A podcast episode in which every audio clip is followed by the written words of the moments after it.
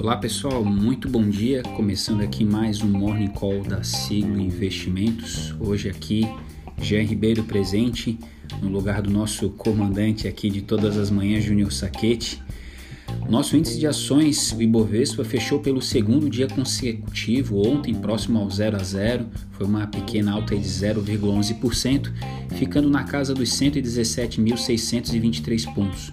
Foi uma sessão bastante volátil, onde o índice chegou a bater novamente a marca dos 118 mil pontos, mas acabou cedendo por questões internas.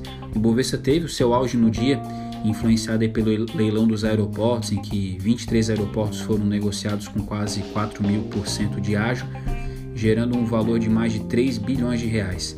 Na parte da tarde, uma declaração do presidente Bolsonaro em que disse achar inadmissível a alta ocorrida no preço do gás e que a política de preços deve ser revista, fez as ações da Petrobras despincarem por consequência afetando o nosso índice de ações, o Ibovespa.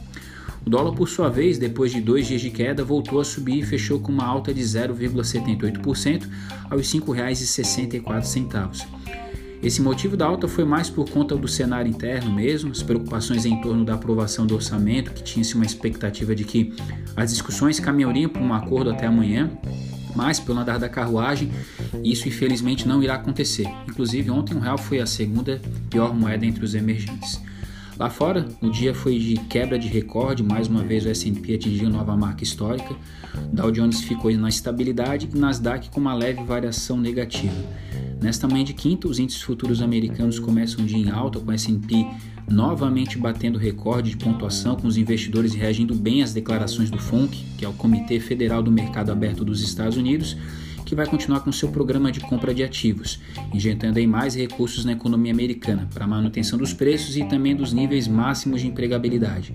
Na Europa, as bolsas por lá começam o dia com altas também, com destaque para a Eurostox, que é o índice europeu que reúne as 600 maiores empresas dos principais setores de 17 países.